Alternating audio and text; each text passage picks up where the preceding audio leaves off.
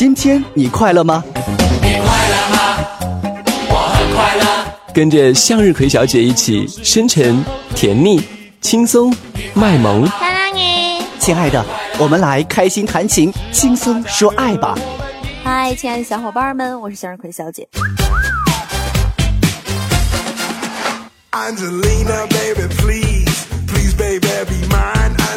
话说这个世界上有四大贱人，一种是天天打网游，但是视力堪比飞行员的；一种是胡吃海喝，但是死活不长肉的；一种是辛辣通吃，脸上就是不长痘痘；还有一种就是考试前哭爹喊娘说没复习好，结果考出来他妈的考的比谁都好的那种。其实我觉得还有第五大贱人，这些人是真太坏了，就是一年一度。又到春运期间，他就开始做黄牛党的。这个二零一五年的春运就要开始了啊，然后现在火车票也是提前六十天就开始发售了吧？哎，中国的春运那真是人山人海啊，看得把老外的眼睛都闪瞎了。我大表哥就跟我说过一个事儿，他说我想到有一年我回家过年，好不容易上了车，放眼望去，乌泱乌泱的人呐。能站的人的地方都站满了人，背靠背的站着都一动不能动。这个时候，我看见不远的地方行李架上还有个空的地儿，我就大喊一声：“让开，让开，让我过去！”人群中就出现了一条缝，然后他就左突右撞，终于来到了行李架下，然后脚就踩在位子上，双手一撑，就噌就上了这个行李架，把东西放好就躺下了。大家看的都惊呆了，然后有几个机灵的看见还有空的，就和他一样也上了行李架。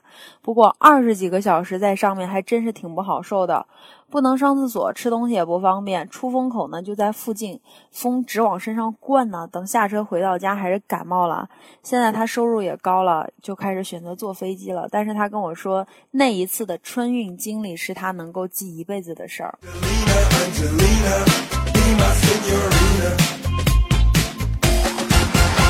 说这个春运啊，前两天我刚听到一个笑话，其实也不能算是笑话，就是我坐在车里边就听别人打电话到那个电台点歌嘛。有一个男人打电话进去就这样说的：“他说我是外地人，现在回家的车票反正也是买不着了，就只好在上海过年了。我现在就想点首歌。”然后主持人就问他：“哎，你想点首歌送给谁啊？这位大哥？”然后我就想，这还用问呢？肯定是送给远方的父母亲人了。谁知道这农民工大哥就说了句。他说：“我点一首陈小春的《算你狠》，送给票贩子。”一杯热过头，呛得眼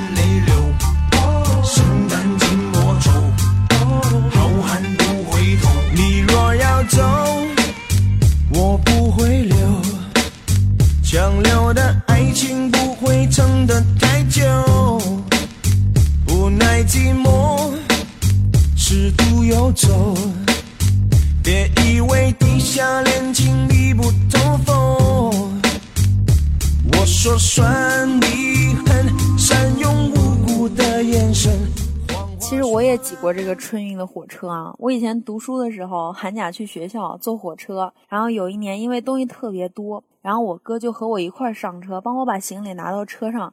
谁知道这个上车容易下车难，上来就下不去了。等到火车开了，我哥也没挤下去，结果就是硬陪我多坐了一站。还好半个小时后在一个小站停好了，要不然我哥恐怕得跟我一起开到学校去了。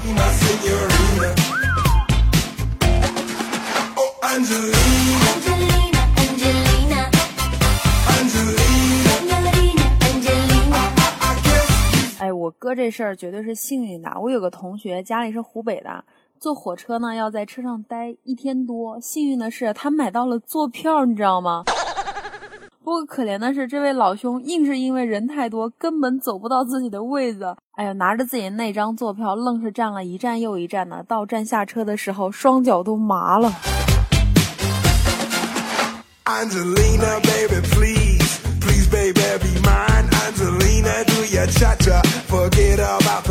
在这个不计其数的返乡大军中，无数的女汉子、老当益壮的老头老太，甚至是人小鬼大的孩子们，他们肩挑背扛几十上百斤的大包小包，成为拥挤人潮中难得的一道风景线。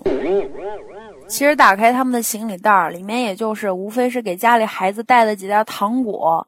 被褥加旧衣服，一些工厂里不要而家里边能用得上的布料，还有给家里老人带的几十块钱的补药。这么重的东西，杂七杂八，其实也不值多少钱。但是对于返乡的人群来说，比行李更重的，莫过于他们一年多来对亲人的一种思念。一年都没回去了，孩子多高多胖，心里一点数都没有。想一想，其实他们心里又很愧疚啊。再重的东西也是要背回去的，毕竟这是心意嘛，对吧？